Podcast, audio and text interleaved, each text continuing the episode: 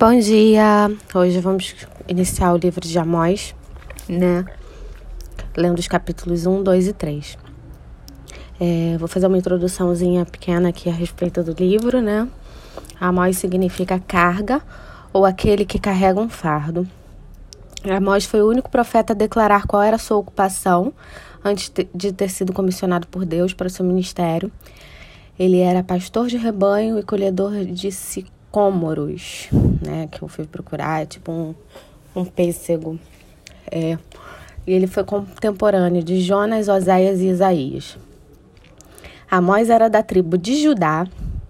Foi chamado para transmitir a mensagem essencialmente para as tribos do norte de Israel. Israel vivia um período de prosperidade sob o longo e segundo reinado de Jeroboão. Também foi um tempo de paz. Né?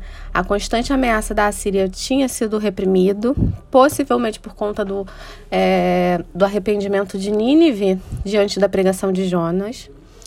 Espiritualmente, foi um tempo de grave corrupção e decadência moral.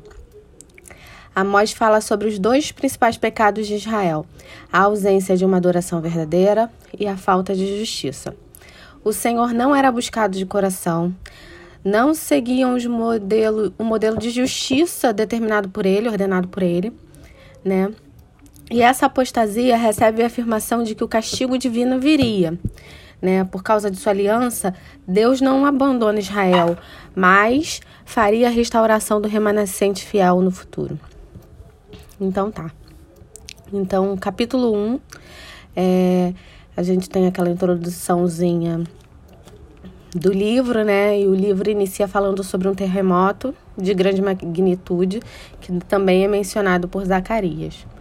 O Senhor ruge contra as nações, a que a sua ira foi dirigida contra Israel.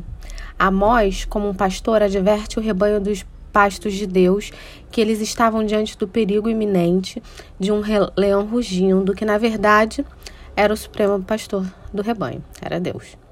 Amós iniciou dirigindo suas palavras, seu discurso contra os inimigos de Israel, conseguindo uma atenção inicial. Quando ele passou a anunciar o castigo sobre Israel, os líderes tentaram silenciá-lo.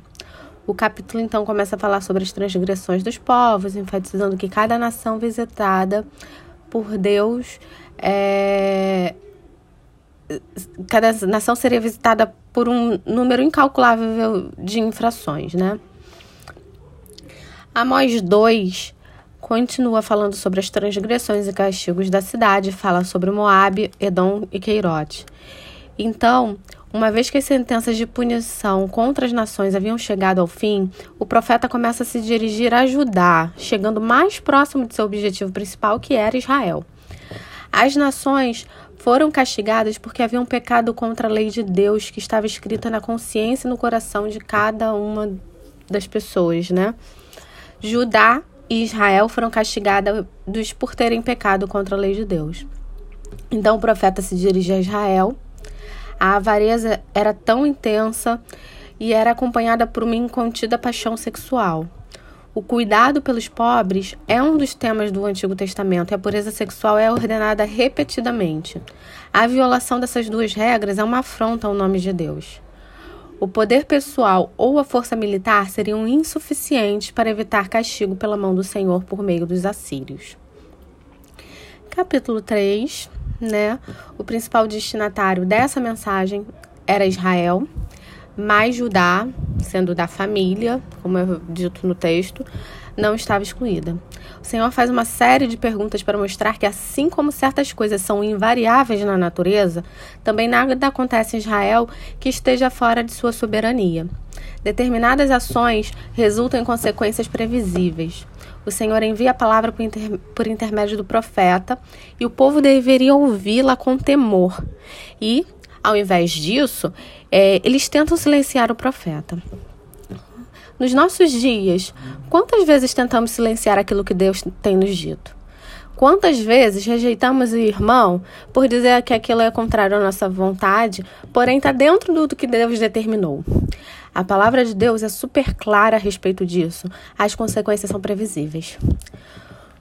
O castigo está chegando, mas o Senhor graciosamente advertiu a nação por meio de seus profetas, desde Noé até Abraão.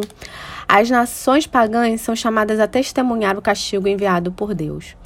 E o Senhor faz uma vívida descrição da sobrevivência de um pequeno remanescente em Israel depois dessa invasão assíria. Né? Vamos meditar nesse texto, vamos trazê-los para a nossa conduta nesse tempo. Quantas vezes somos Israel? Sabemos a palavra, sabemos o que devemos, devemos fazer, mas fugimos do querer dele e ainda julgamos e até mesmo crucificamos aquele que tem feito a vontade de Deus. Que sejamos aquilo que temos pregado e que confirmemos com a nossa atitude tudo que sai das nossas bocas. Nossas palavras e nossa unção precisam ser comprovadas com a nossa vida, com os nossos atos. Não adianta falarmos e vivermos completamente o contrário. Os capítulos de hoje são bem enfáticos quanto a isso, quanto ao juízo e quanto à necessidade de permanecermos dentro do querer e da vontade de Deus. É tudo sobre Ele. É tempo de clamarmos pelo fogo de Deus para que tudo que for palha seja queimado e apenas os nossos frutos permaneçam e sejamos reflexos de Cristo para que o reino dele seja propagado. É sobre ele, vamos enfatizar que é sobre ele, é tudo sobre ele, nada é sobre a gente. Nossa vida é sobre ele. Nunca, nunca, nada foi sobre nós, nunca será sobre nós. Somos testemunhas do seu amor, do seu cuidado, e é isso que precisamos fazer nos nossos dias e todos os dias amar uns aos outros e prevalecer na unidade do corpo de Cristo que sempre é falada. A gente precisa viver aquilo que a gente prega, tá? Fiquem com Deus e boa semana.